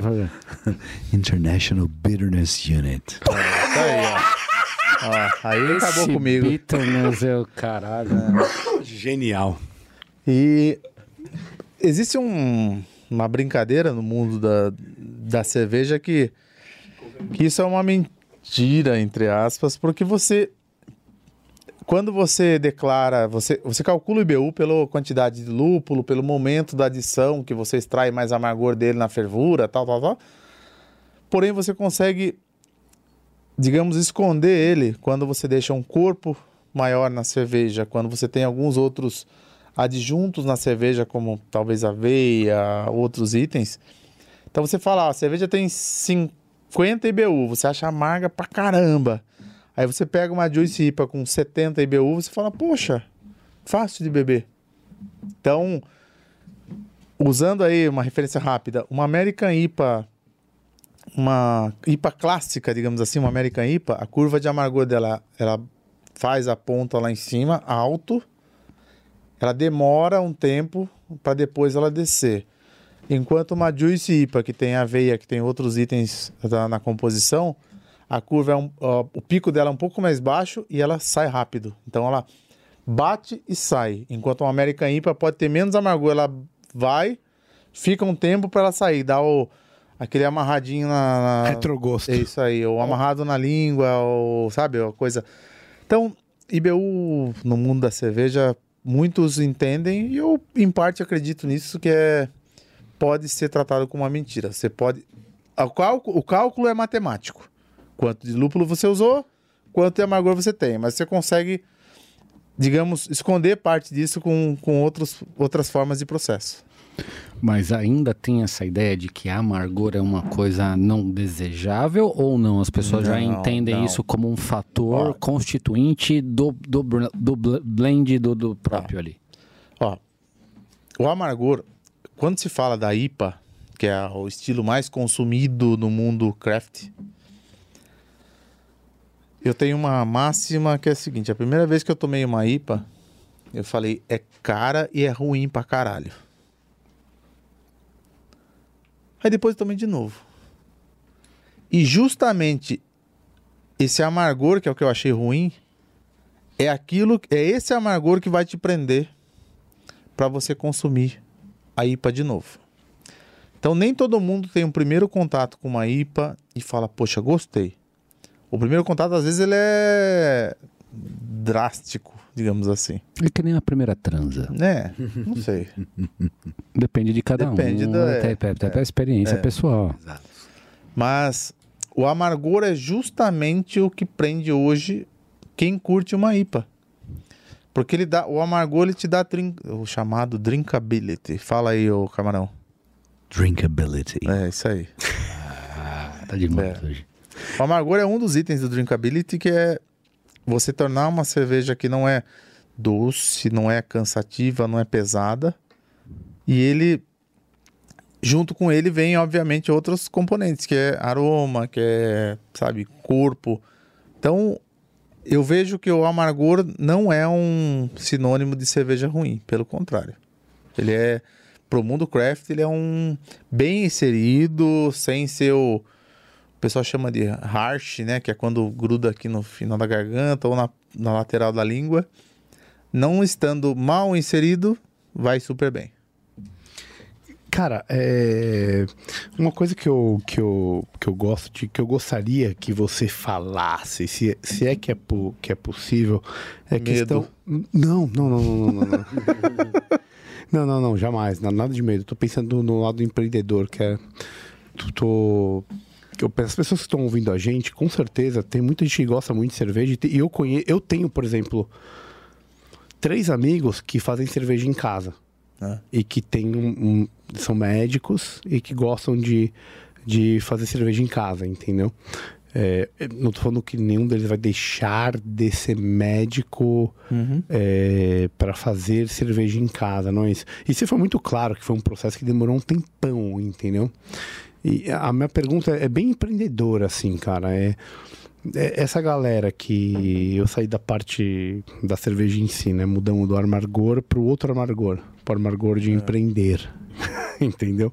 Então, essas pessoas, cara, que, que tem uma ideia e tem uma, às vezes uma cervejaria, tem um amigo meu que, tá, que é de Ribeirão Preto e que ele começou nessa ideia, assim. Se você fosse escolher duas coisas para falar para ele assim, ó, vai atrás disso. É, busque isso. Aqui talvez você tenha mais sucesso. O que, que você falaria para esse cara? Posso complementar? Lógico. Qual ingrediente que também depois disso você falaria assim, ah, não coloca na sua cerveja? Nossa, boa. Tá. Respondendo a primeira parte. O que fazer? Hoje, quem vai para o mundo artesanal tá sempre pensando em fazer uma uma juice IPA. Hum, que é o que te levantou. Sim, mas Eu falo, quando as pessoas vêm falar que estilo eu produzo, quem está começando hoje, eu falo, começa a produzir cervejas leves. Por quê? Não é o mercado ele tem inúmeros que se lançam com o mundo da Juice. Só que a Juice ela veio de hoje eu enxergo, eu enxergo dessa maneira, pode ser que eu mude daqui para daqui um tempo. Mas a, a Juice, quem construiu essa história lá atrás, consegue emplacar ela hoje em dia. Mas simplesmente você nascer como um cigano para fazer uma Juice seria simplesmente só mais uma cervejaria. Todo mundo faz uma Juice. Mas você tem que ter uma bagagem, um produto legal, um brand legal. E principalmente o que eu falaria é além de não lançar uma Juice IPA, é conhecer a, a, a matemática financeira da coisa. Eu vejo muito disso, de muito cervejeiro que vai pelo glam, entre aspas, pelo glamour, pela coisa de eu você vou viver da cerveja, mas tem um negócio ali dentro. Faça seu plano de negócio. Faça não simplesmente eu o mercado paga isso, eu só vou vender por isso. Quanto custou para você produzir? Sabe? Isso eu vejo muita é, com perdão da palavra, muito amadorismo ainda no, no mercado artesanal. O pessoal que não sabe custear, não sabe construir, fazer o pricing do seu produto. O que, que, que me custou para fazer aquilo? Eu negociei o suficiente com a cervejaria que eu vou produzir cigano? Eu vou conseguir chegar no mercado a quanto? Vou ganhar quanto com isso? Então, a gente vê muita cervejaria artesanal cigana, ou até mesmo que planta, que não conseguiu construir isso. O pricing da coisa, o plano de negócio, o plano estratégico, quebrar. Então, isso é, é, é ruim. Tem que ter uma evolução Aos da- moldes de uma startup no mercado, pergunta agora sim, né? Só pensando aqui, né? É, aos moldes de uma startup, existe, por exemplo, meios, agências, private equity, alguma coisa que está tomando risco, alguém que está monitorando este mercado e falando assim, porra, por critério WYZ, você foi selecionado como não sei o quê, tipo um mercado de atum, onde essas empresas elas, elas são de alguma maneira Podem selecionadas para ser aceleradas. É, nós estamos nesse nível de, de maturidade de business ou não? Ainda é meio que o vamos que é sobrevivente e vamos ver qual é que é. Tá. É, em termos de aceleração, o que existe hoje é a ZX Venture, que é um braço da Ambev, que ela está começando a fazer essa aceleração. Uhum. Então, posso estar falando errado, peço até desculpas. A, Mas a gente aqui Ao não tem compromisso É. com precisão. Exato. É, a exatamente. gente não tem compromisso com a verdade, só com a notícia. Com a verdade nós temos. Não, não, não, mas é a, Vou deixar claro. é, a verdade é a sinceridade. A, A precisão sinceridade, a gente isso. pode cometer esse, esse Isso, lado. a imprecisão tá tudo bem, mas a verdade é, ela é fundamental. Não, brincadeiras à parte, a, a ZX Venture ela ela está começando esse projeto de, de aceleração, que é selecionar algumas cervejarias para construir um plano de negócio mais robusto, colocar alguns targets de médio prazo. E se essas cervejarias conseguirem atingir esse plano de negócio de médio prazo, de crescimento, de carteira de cliente é um dos grandes índices deles de, de, de comparação, de, de avaliação. Eles passam a adquirir parte daquele negócio. Então eles Um fazem um projeto. É, eles fazem um projeto de vou ajudar vocês com marketing, vou ajudar vocês com talvez distribuição, talvez não, com distribuição, porque eles têm uma cadeia gigante de logística. Faz o plano de quatro, um plano estratégico de 4, 5 anos. E se essa cervejaria atingir, ela passa a ser comprada uma parte ou totalidade pela, pela, pela Ambev. Mas a ZX Venture, ela só ela é uma aceleradora. Ela vai, na verdade, na minha leitura, fazer a avaliação do potencial daquele negócio. Tá aqui, tô apostando em você. Vê se Você- você consegue, você consegue me entregar. Eu te ajudo, mas você que vai me entregar. Você polêmico, você vê isso com bons olhos ou você acha que isso é, é, atrapalha o mercado de produção é, craft? Assim, você, né? é, Você acha isso? Você acha que isso é, é um incentivo para aquele cara que não teria escalabilidade, que está disposto a, a, a dividir a autoria daquele negócio? Ou você acha que, puta cara, não, isso aqui tem, precisa ter uma resistência suficiente para ter um produto estruturado, sobreviver a essa primeira arrebentação e a partir daí nós vamos construir outra coisa? Que, Como é que você vê isso? É um pouco das duas coisas. é, O fato de você ter uma, uma aceleradora com o poder do Mambev, com caixa, com estrutura e tudo mais, estimulando uma marca a divulgar, a difundir o mercado craft de forma mais agressiva, acho extremamente positivo. E aí, na outra vertente, é a gente dizer que as pessoas às vezes falam, ah, mas será que vai continuar a mesma qualidade? Será que isso? Será que aquilo?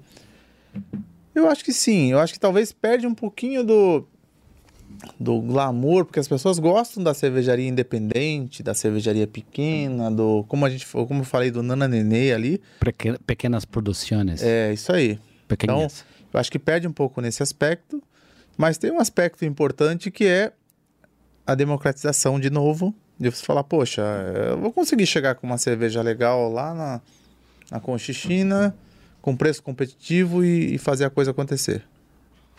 Eu queria pegar um outro aspecto disso, porque a gente viu o aspecto mercadológico de como é que se dá isso. Quer dizer, você, como é que você fica interessante para um grande player querer te incorporar? Tal qual o fez com a XP, tal qual a, a IBM deve ter feito com milhões de pequenas empresas no Vale do Silício, e assim vai por diante. É assim que o mercado caminha, né? É, é, é, certo ou errado. É, mas eu acho engraçado porque só tem papel interessante não quando você surfa a sua história, o que você já fez cerveja, mas tudo aquilo que continua vindo, porque você tem que continuar fazendo produtos. É isso que é interessante. Então, eu ia pegar o outro lado não mercadológico, é da onde que sai a ideia de fazer? Por exemplo, aqui na mesa a gente tem uma Blue Dream IPA. E do outro lado a gente tem uma Double Juicy IPA. Então, como é que vem a hora que você vira pro Célio e fala, Célio, vamos fazer uma Blue Dream Double Juicy Megazord IPA? Genial. Entende? De onde que sai isso? Como é que isso é o paladar, as ideias? Como é que, como é, que é fazer cerveja nesse sentido? Tá. É, essa Blue Dream, ela é do mundo do terpeno. Então é uma série, é uma linha que explora os terpenos. Terpenos são Mas como vem o negócio? Fala, vamos meter terpeno nesse negócio. É. Vamos ver como é que fica o terpeno. De onde que veio a ideia? Vocês estavam bebendo um dia num lugar, falando, vamos meter um terpeno. Por que não cominho? É, o terpeno, ele está presente no próprio lúpulo, ele está presente na cannabis, como ele está presente em elementos da natureza. Uau! É, é uma viagem, literalmente. Boa. É, o terpeno ele começou a ser isolado e tra- trabalhado porque o ter, quando você o terpeno onde você tira isolado da, do limão você tira o limoneno você tira o mirceno de outras substâncias você faz uma composição isolada que você combinando elas de tal forma elas trazem o perfil de algumas strains da cannabis, strains, ó, sem, obviamente, o efeito alucinógeno, e que era uma, uma, uma tendência que começou a bater no mercado de ah, como produzir uma cerveja com um perfil, com um aroma, com uma pegada da cannabis sem ser proibido, digamos assim. Então, Então, era uma... mas aquilo que você tentava esconder da sua mãe, você resolveu enfiar na cerveja, chamado terpeno. que Ela é não sabe ainda o que é terpeno. É, então, assim, como é, que, como é que isso virou um business, cara? Como é que você resolveu isso e fala, cara, como é que, como é, que é? Tá. É, Uma vez que tinha alguma. E a gente tem aquela coisa do. O proibido às vezes é mais legal, né? Boa, boa. É. Só pra lembrar o Fúvio. É. Aí a gente falou, poxa, vamos fazer isso. A gente fez a primeira uns dois, e- dois anos e meio, três anos atrás. E ela traz um mentolado, traz uma combinação que você fala, poxa, é com- completamente não, mas é muito diferente de uma Juice IPA. Sim. Tem um mentoladinho, tem um negócio ali, tem. E a, e a galera toma e viaja nisso no sentido de, poxa, tô tomando uma cerveja que lembra cannabis, que tem um. Não dá o barato, mas. Tem, Tem- alguma coisa que eu não sei É, o que, que é é. o proibidão que eu posso fazer, sabe? Sabe, é o proibidão legal? Então, beleza. Isso. A ideia é o que, que a gente pode trabalhar da marca para dar uma experiência diferente. O terpeno é uma coisa completamente fugindo da, da caixa, assim. A gente sempre busca algo que saia do trivial. As demais, a gente tem mais, como você falou, mais de 200 rótulos. Então a gente sempre tenta ter uma assinatura para aquele rótulo, como eu falei. E aí, poxa, surgiu um lúpulo novo agora no mercado. Então, tem lúpulo que não tem nem nome ainda. Ah, ele tá como. porque O lúpulo tem muito cruzamento tal. Eles fazem as, as, as, as, as cruzas, como se fala. Aí, ah, esse ano tem o lúpulo HBC, não tem nem nome, HBC 482. Precisamos fazer uma cerveja com isso. Ah, tem um perfil assim, tem a curva de perfil, é cítrico aqui, terroso ali e tal, esse perfil. Criamos.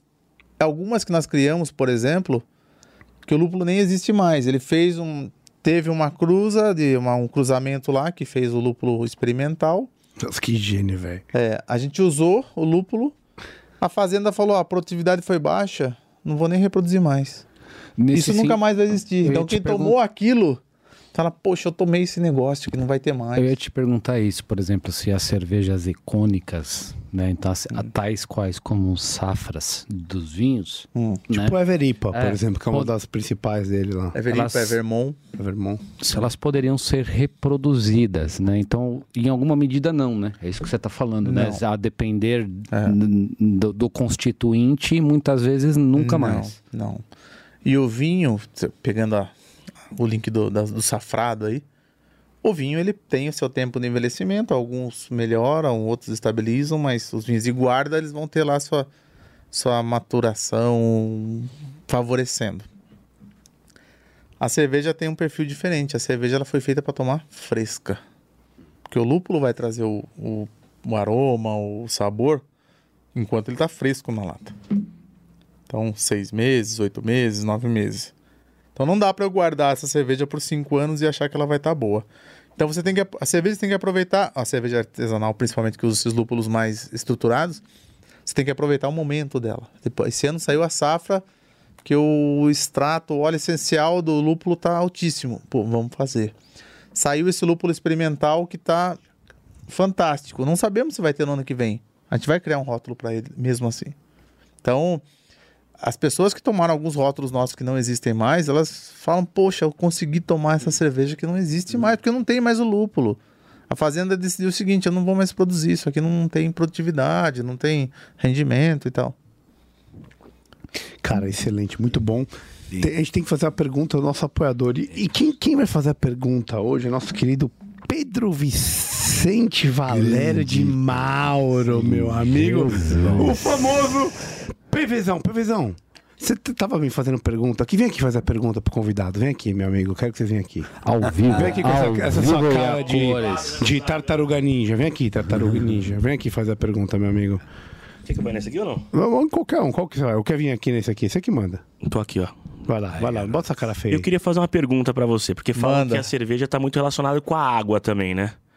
Provavelmente você não usa a água da Sabesp.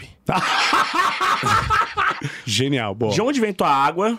Você compra de caminhão-pipa, mas você também não deve comprar um monte de galão de 5 litros da Bonafonte, por exemplo. Muito Essa é a minha pergunta. Tá, boa aquela- pergunta. Excelente aquela- pergunta. E aquela lenda da Antártica com a água de agudos. Água de é agudos. verdade. É. Eu vou ter que quebrar teu encanto. A gente usa a água da Sabesp. Puta que pariu. Uau! Mas vamos lá. Vamos pra quebrar a lenda. Tá. Atualmente você corrige a água. O que, que você quer dizer com isso? Vamos lá. O que que é corrigir a água? Você tira uma amostra da água, chegando da Sabesp. Você manda para uma análise e vai sair lá o exame de sangue da água. Tem tanto de cloreto, tanto de sulfato, tanto de cálcio, tanto, tanto, sei lá o exame. Deve ter que botar um filtro para um filtro para coliformes fecais, né? É.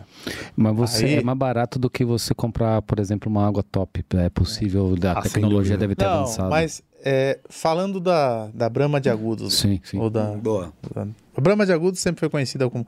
No passado, você usava a água como tal ela tinha na, na, na região. Então você tinha as diferentes águas da... Cada região tem a sua água. Tem uma água que é mais dura, uma água que é mais mole, uma água com mais flor- eh, cloreto, uma outra com mais sulfato. E aí tinha essa diferença realmente de falar, poxa, a cerveja que foi produzida em tal planta tem tal característica. A água tem a sua assinatura. Com a evolução, você faz esse exame da água, ou você faz o laudo da água. Depois que ela entra na fábrica, ela passa por um filtro declorador e um filtro de carvão e tudo mais. Já faz o primeiro tratamento para tirar cloro e tirar outras coisas. E, uma vez que você sabe qual o perfil dela, inclusive cada cerveja, cada estilo tem a sua seu tipo de água. Se, tem a, se eu quero é, estimular nessa cerveja, eu quero mostrar na cerveja o perfil lupulado, é uma água. Se eu quero fazer uma cerveja que o destaque seja o malte, é outra água. Então você corrige ela com sais. Você está me dizendo que a água agora ela não é mais é o componente principal e sim um adjuvante que você É. é, ajusta de acordo com o teu projeto de gosto que você quer. Isso, você corrige ela. Então você transforma ela da maneira que você precisa para o estilo que você vai fazer. Então eu tenho aqui. Tem algumas cervejarias que fazem a chamada osmose reversa, que você zera a água. Eles falam, agora vou adicionar os sais para fazer o que eu quero. Quem não tem a osmose reversa, você pega, ah, tá bom, tá faltando aqui, eu vou completar com esse cloreto, vou completar com esse sulfato, vou diminuir tal coisa, vou diminuir pH, vou aumentar pH. Então você, trans- você cria essa água. Você pega uma base, corrige e faz conforme você quer. Hoje, com evolução, com tecnologia e tal, você consegue fazer isso. Mas no passado, o pessoal fala, pô, não é mentira? Não, não é mentira. No passado você usava a água que você tinha. Então, Vai tinha, embora. cada lugar tinha o seu perfil de cerveja. Aí que Hoje- entrou agudos. Aí você entra hoje com um processo que, poxa, eu quero uma água assim. Aí você, aí É, você faz a padronização do seu produto hoje. Genial esse É que nem o fumo da lata, cara. Quem fumou, fumou. Quem não fumou, não fuma mais. Como assim? Verão da lata. Entendedores entenderão. Ah, então eu tô fora O dessa. famoso daí. verão da lata, esse daí. É. Cara, puta, sensacional, Renê, muito louco. A gente tem uma questão finalzinha que a gente tem que resolver, não é verdade? Que chama Opa, esse é o grande desafio da vida. Pit do livro. Pit do livro. Vamos ver. Vou pesquisar aqui, ó. Teve Vou choro, pesquisar. teve mimimi, teve pesquisar. choro. Você te- te- ouviu o choro essa semana aí em relação ao pedido Deixa eu só livro? perguntar uma coisa. Você, você veio no último? Cara, o último que eu vim eu ganhei. Eu sei isso que eu tenho pra dizer pra você. Mas você não veio, né? Não. Conta pra mim, que, como é que foi? Que, que, per- pergunta pro camarada. Como é que foi aí, camarão? Você tomou conta do negócio ou não? Foi uma lindeza. Foi uma lindeza?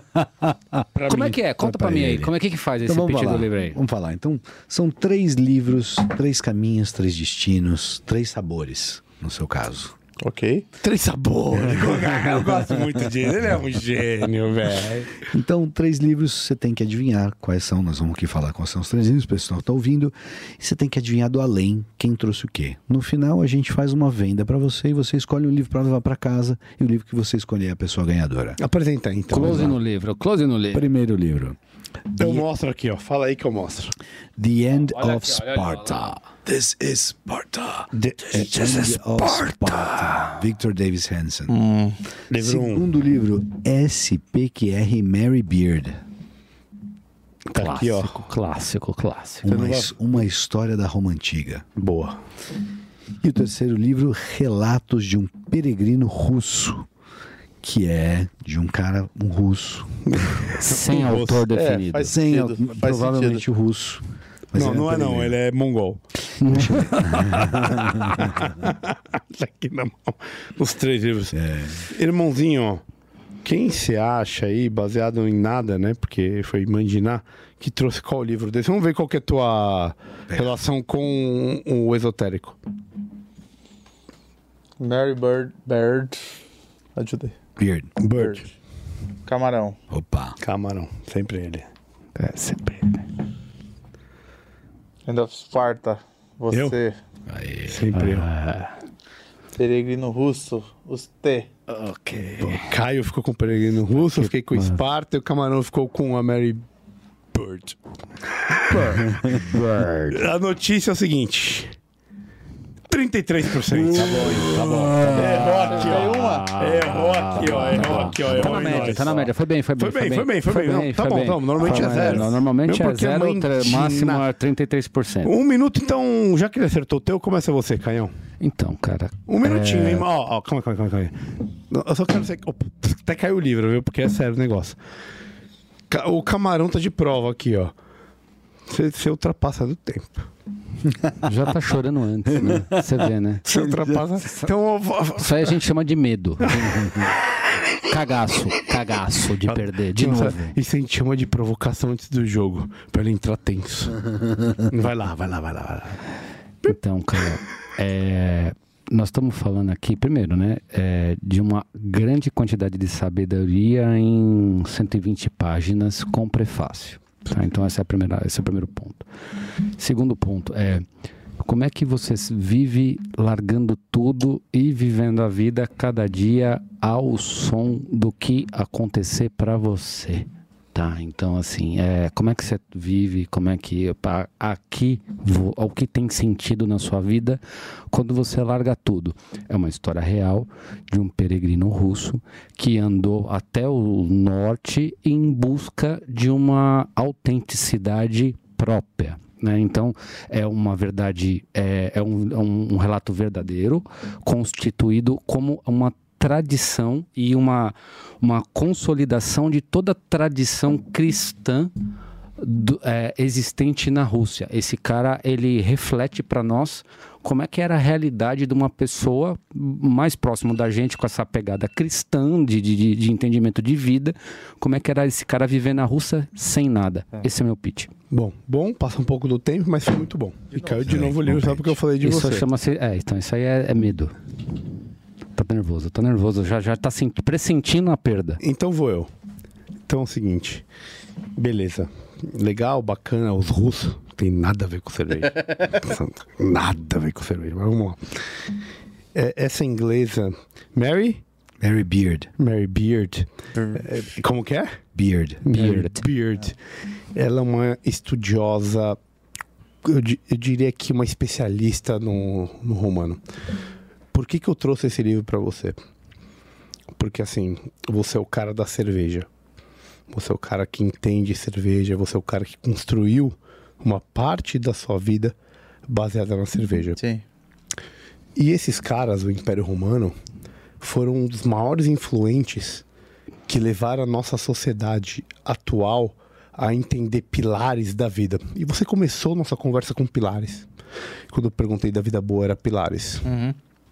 E muitos pilares estão aqui. Então esse livro ele conta toda a história romana, desde Rômulo e Remo, passando pela República, Império e o fim, a queda do Império Romano do Ocidente, 476 ou 96, camarada? 76. 476 Cerveja que é bom não tem nada. depois de Cristo. Não. Mas qual que é o negócio? Esses caras eles não tomavam cerveja.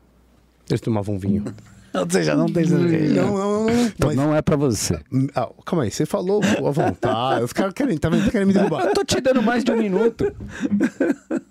Mas os- esses caras, eles colocavam vinho à frente da cerveja. E esse livro, ele descreve como que era a vida das pessoas no cotidiano. Ele não fala só da história em si. Então eu trago ele pra você, pra você ver uma outra visão de, uma, de um outro produto diferente do seu. E você como empreendedor, não tenho dúvida que você vai gostar disso. Esse é meu pitch. Sim. A história de Roma. Muito bem. Muito bom. Gostava. Bom, tá Apesar, bom. apesar, né? Falou à vontade, 1 minuto e 38 segundos, eu anotei Aí, aqui. E quis interferir no meio, mas tudo bem, tá, tá, tá valendo, tá valendo, tá, tá, tá apelando. Bom, que Roma acabou no mar de devassidão, ninguém tem dúvida. então já abro falando que todo mundo pensa quando a gente vê This is Sparta, os 300, aquele pessoal maravilhoso. E ninguém para pra perguntar, mas legal, mas como é que eles perderam se eles eram tão fantásticos assim? Porque os caras eram foda mesmo, vários níveis. E esse autor, que é um classicista americano da primeira linha, ele é um conservador político, fala frequentemente sobre política e esporte em vários canais americanos, maioria Fox. É, ele escreveu como é que foi o fim dessa história espartana, essa grande aventura espartana que foi a polis mais longeva dos gregos, ou seja, o lugar com a maior estabilidade política pela maior quantidade de tempo. Tinham homens muito fortes defendendo aquele estado. E ele mostra como que Esparta acaba com a ascensão de um povo muito maltratado, que ninguém dava na menor atenção no norte da, da Grécia, chamado Tebanos. Eram os Tebanos. E ele conta a história de Epaminondas. Enfim, por que, que eu quero contar isso? A gente, né, a gente vê toda a história de Esparta como uma coisa, os 300 de Esparta, e a gente não sabe como acabou. Como é que você vai saber como acaba essa história? Lendo esse livro. Mas tá escrito ali, ó, a novela, a novela. Eu não gosto da Globo. É, isso é um não, aí tem duas coisas. Eu não gosto Tem- da Globo, tem novela. com eu não tenho paciência pra novela. tem 400 Eu não assisto novela. É. Quanto mais ler novela. Você leria uma novela? Você não, gosta nem de assistir, cara. Não, não, mas eu também não leria essa bosta aí também, não. Sincero. Você tá falando pra cara, mas eu também não leria essa bosta aí também. não. Então vamos perguntar pra quem interessa. Vamos perguntar. Quem a que é então. Nosso querido convidado. Depois dessa, Dessa porra aí. toda. dessa porra toda aí, o que, que você vai levar pra casa pra ler e depois postar e dizer o que Quem você é o achou do- vencedor? Quem é o vencedor dessa grande Peleja. peleja? É isso aí. Eu vou levar o Mary. Ah, Mary? Bird. Beard. Muito obrigado, muito eu falei obrigado. hoje, eu falei, cara, eu não sabia. Puta que pariu, essa caneta embora aqui, ó. Pega aqui, PV, já encheu o saco, falou um monte de merda. Eu pego essa caneta, eu quero nem saber. Eu tinha certeza hoje. E agora? Agora eu pergunto pra você. Eu pergunto não pra você. E agora? Mary, Não, não, não, não, não. Mary, Peraí, peraí, peraí. Mary? Camarão. Bird. Pera, pera, Camarão, primeiro, Mary, Beard. você, você já foi desclassificado alguma vez? Não, não, Eu ainda. também não. E É, preemptivamente não, nunca. não, jamais. Nunca. Talvez. É isso que eu tenho a dizer. Mas Então isso, tá quer dizer, isso quer dizer que você nunca ganhou? Quer dizer que ele ganhou algumas, algumas vezes. Poucas e foi, delas, e poucas único delas. Quem mais ganhou aqui, Camarão? Quem foi o único que caiu pra Série B aqui? É, foi desclassificado é, é. sumariamente. Foi ele, tá É. subindo, é bom ele ganhar, que ele tem. Rala Ajuda, peito ajuda, ajuda o cara que ele tava deprimido. Tá né? justo, tá, precisando, justo. tá Eu entendo o desespero. Eu entendo o desespero, eu entendo, eu entendo, eu entendo. Uma desclassificação, uns quatro sucessos. Eu entendo, eu entendo, eu mínimo. entendo, eu entendo. Irmão, cara, obrigado primeiro por ter escolhido o livro. Brincadeira. Obrigado por você, você ter vindo aqui, cara. Acho que a tua história de vida, tudo que você fez, de onde você começou na panelinha, pra um, um lugar que você tá vindo breja pra fora do Brasil. É um puta exemplo. É, é tudo que a gente quer dizer com isso aqui. Né? O cara que saiu da caverna, tava trabalhando com logística e, e descobriu uma vida diferente. E é um puto exemplo, cara. Então a gente só tem que, que te agradecer de coração. Muito, muito, muito, muito obrigado por ter vindo aí. E, cara, espero que você tenha gostado. Deixa os- o contato da Everbril pra galera que tá Tá. ouvindo a gente. Bom, eu que agradeço o espaço. Baita de um bate-papo. Peço desculpas se eu estendi demais, que eu falo um pouquinho bastante. Um pouquinho bastante é bom, né? É, Contato da Everbrew é as redes sociais, pode chamar a gente por lá, arroba cervejaria Everbrew. E pro pub, é arroba. Quem tiver por lá vai conhecer 14 Bicos. Tem lá rock and roll de sexta e sábado, casa aberta de terça a domingo. E muito obrigado por todos que assistiram, que vão assistir. É um prazer imenso estar aqui, falar um pouquinho de cerveja, falar um pouco de história, falar de vivência, falar de experiência é completamente gratificante pra gente. E A Everbrew agradece o espaço aí. Cara, a gente que agradece, Renê. Tem o- as coisas que a gente tem que lembrar no fim, qualquer? Arroba Beyond the Cave PDC. Apoia. Apoia nós. apoia.se barra Beyond, BYND. Você tem escola de inglês, de, de português, de francês e você não lembra do apoia.se barra Beyond. É De memória de memória, nós não, não, Não é tem bom. escola. Mas e você que é um cara prudente faz o quê? Opa. Cara, eu, se eu fosse um cara prudente, eu entraria lá, fazia parte desse grupo, para fazer parte dessa família, que inclusive tem churrasco daqui, daqui a duas semanas. Então fica a dica pra galera, tá bom? É isso aí. Alux é o nome da Ah, não, tem esse lado. Fala então você um pouquinho. Cara, que assim, mais de, cara, 15 anos no mercado, falando de, de, de investimentos, educando, ensinando e, e parceiro, né, velho? É, os caras são, são foda. Né? Fala Como com é que quem é? lá? Você fala com quem lá, Caio? Camarão, fala aí. Ronaldo Bela, por favor. Ah, Ou Alexandre olha, Sandoval. No e-mail, É, a Lux com dois L's e X investimentos.com. Vá que é coisa fina. Vou te falar que eu A tô lá recomenda. e agradeço de coração aí. quem contatá-lo, certo? Fechou? Fechou? Fechado. É isso? É isso. Boa noite. Valeu. Boa noite, galera. Boa noite a Até todos próxima. aí. Valeu. Corinthians. Obrigado, pessoal, por nos ouvirem até o final de mais um episódio. Peço que nos sigam nas redes sociais. Instagram, arroba Beyond the Cave PDC. YouTube, Beyond the Cave PDC. Deezer, Spotify e afins. Muito obrigado e até a próxima. Valeu!